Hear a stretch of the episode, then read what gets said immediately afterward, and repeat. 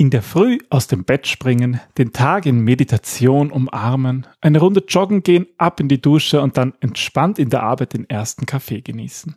So sieht der Alltag der Instagram-Stars aus. Aber nicht jeder ist ein Morgenmensch. Bei mir zumindest sieht ein typischer Tag definitiv anders aus. Heute sprechen wir über Morgenmenschen und Nachteulen und wann du am kreativsten bist. Willkommen beim Design Thinking Podcast Mehr Erfolg und Spaß im Unternehmen.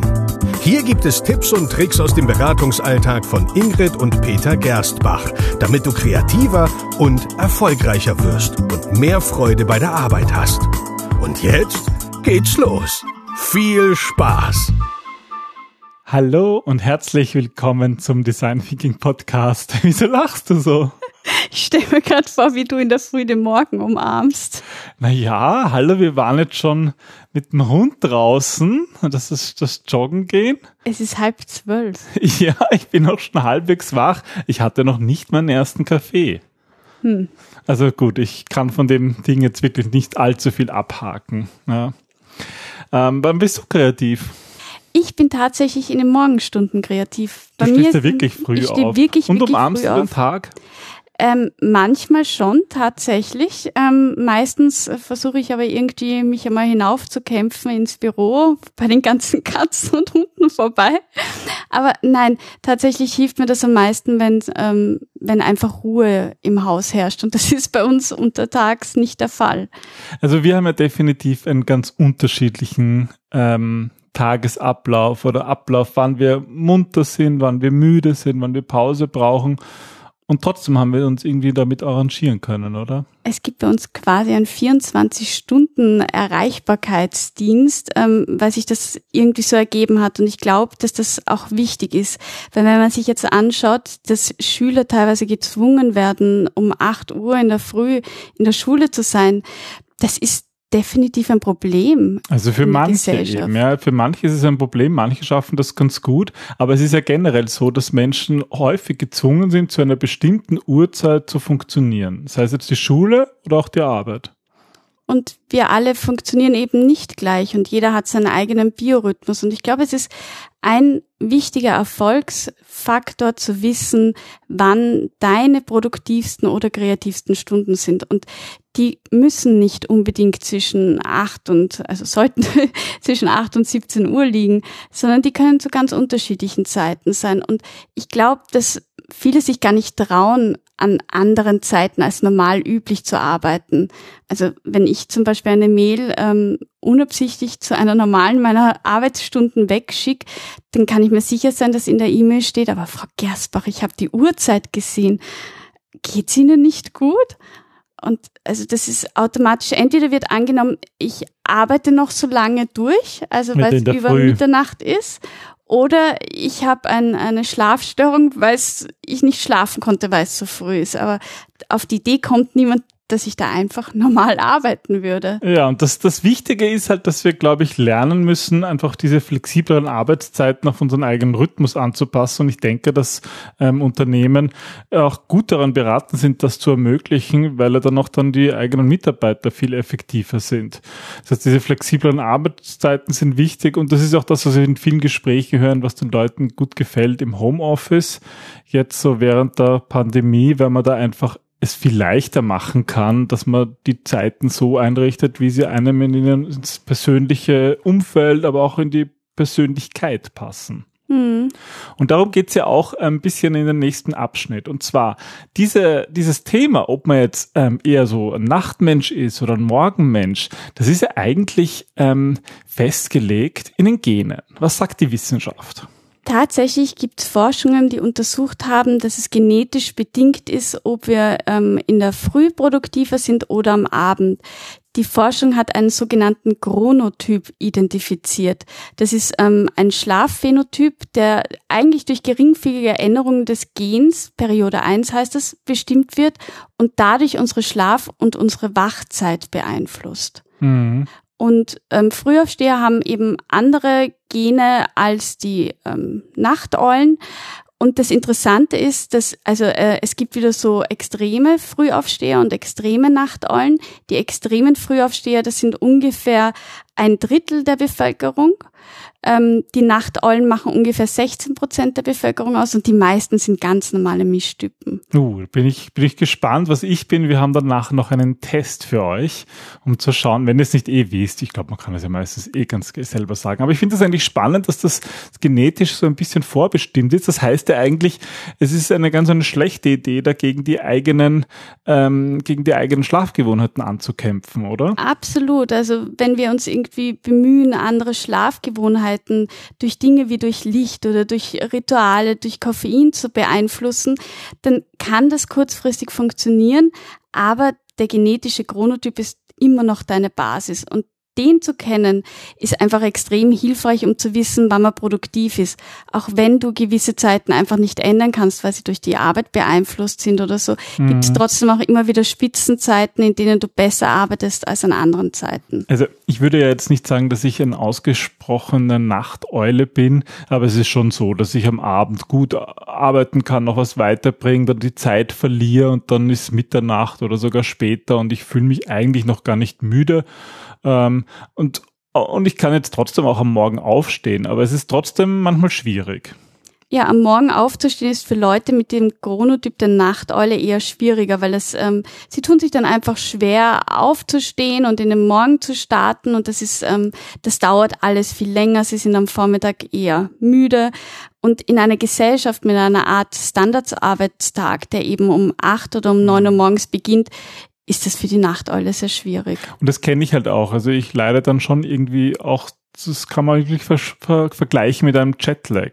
Na, mit einem sozialen Jetlag, weil es irgendwie eine, eine dauerhafte Fehlausrichtung ist auf die Anforderungen der Gesellschaft.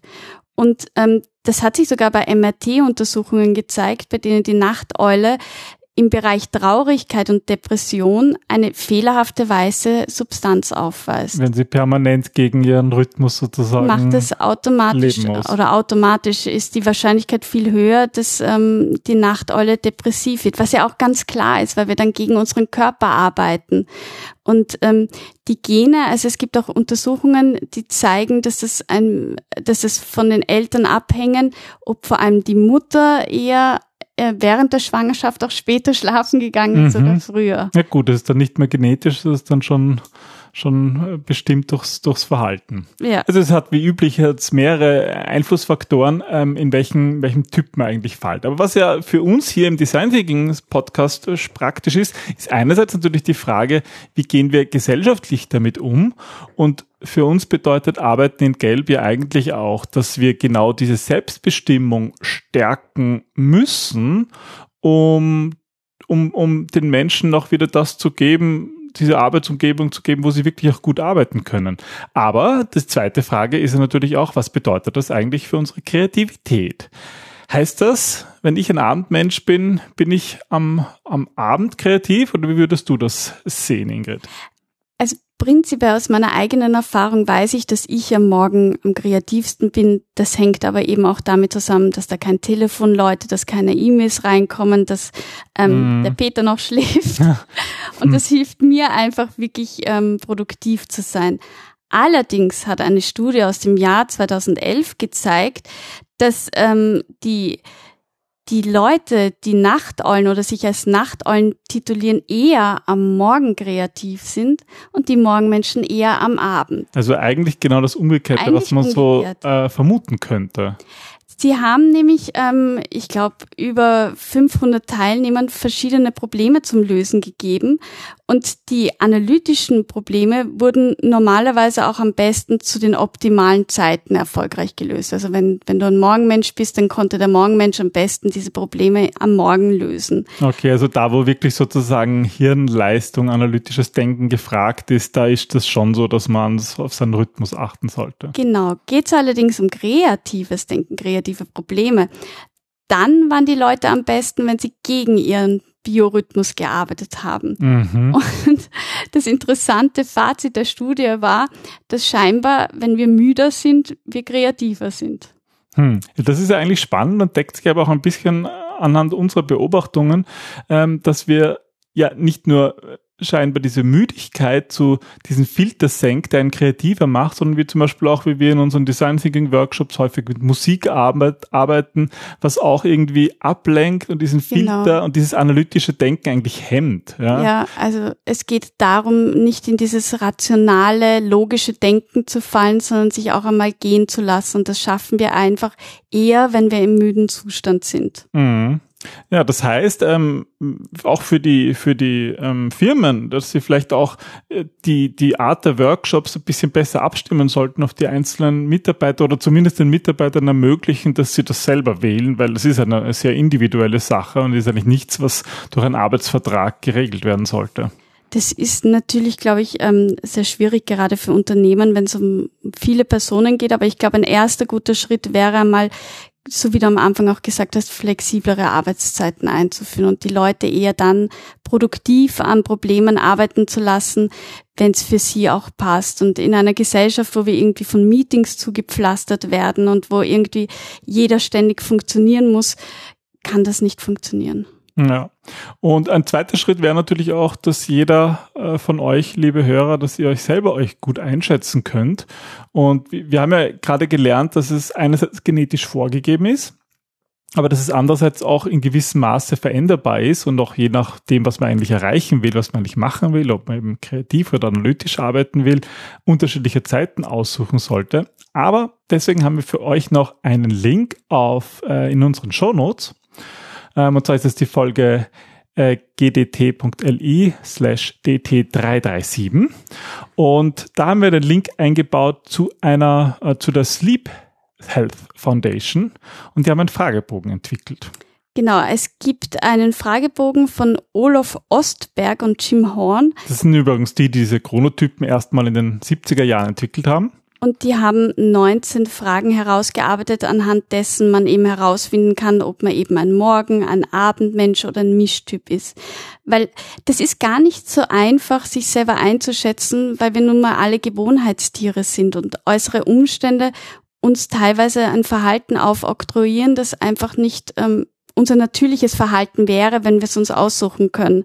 Und so ist es manchmal gar nicht so einfach zu sagen, ob man eher am Morgen besser arbeitet oder am Abend, wenn man nicht die Wahl hat, sich das auszusuchen. Ja, also ihr könnt gerne diese 19 Fragen machen. Da stecken dann so Fragen drin wie, zu welcher Zeit würdest du aufstehen, wenn du deinen Tag total frei planen könntest, zwischen fünf und halb sieben oder halb sieben und dreiviertel acht und ein paar so Zeitvorgaben, bis hin zu ähm, mittags ähm, und ja, das hilft dann ein bisschen dabei, das einzuschätzen. Und was nämlich spannend ist, wir haben ja gesagt, dass circa 50 Prozent so Mischtypen sind. Ich bin auch eher so ein Mischtyp. Hast du einen Test mit, gemacht? Ja, ich habe einen Test gemacht. Ich bin ein Mischtyp. Wie schaut's aus? Mit der Tendenz zum Abendmenschen. Ich bin ein Moderate Evening Type. Okay, und was bedeutet das für dich jetzt?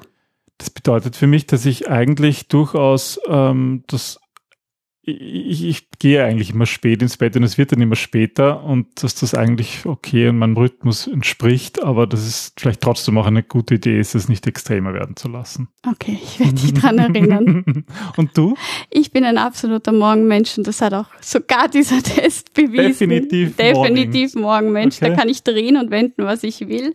Aber das ist in Ordnung und ähm, die Sache ist eben die, dass wir eben diese Selbstbestimmtheit mehr fördern möchten. Und wann immer es möglich ist und wann immer ihr die Chance habt, dann versucht nicht gegen euch zu arbeiten, sondern mit euch, weil in Wahrheit stehen wir uns meistens selber nur im Weg. Ja, und vor allem ähm, versucht euch nicht durch irgendwelche Instagram-Bilder äh, äh, suggerieren zu lassen, dass die anderen Menschen das irgendwie diese Probleme nicht haben oder irgendwie über drüber Menschen sind. Na, den Übermenschen, den gibt's nur bei Nietzsche. Ganz genau. Ja, dann schaut vorbei und macht diesen Test. Das ist einfach ein einfaches PDF, das ihr machen könnt. Ist verlinkt auf unserer Episoden-Website. Ja, und dann würde ich Fühlt sagen. Fühlt euch wohl. Ich glaube, das ist das Allerwichtigste. Ich glaube, ich werde jetzt ein Mittagsschläfchen machen. Du machst ein Mittagsschläfchen. gerade aufgenommen. Nach, nach unserem Spaziergang mit dem Hund, ich bin jetzt müde. Steht das auch in deinem Test? Dass der, der ähm, Mittelabendmensch Mittagsschläfchen macht?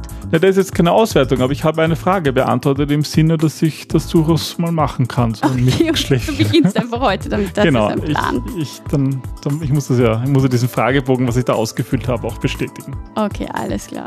Gut. Dann, liebe Hörer, bis zum nächsten Mal. Bis zum nächsten Mal. Gute Nacht, guten Morgen und bis bald. Tschüss. Tschüss.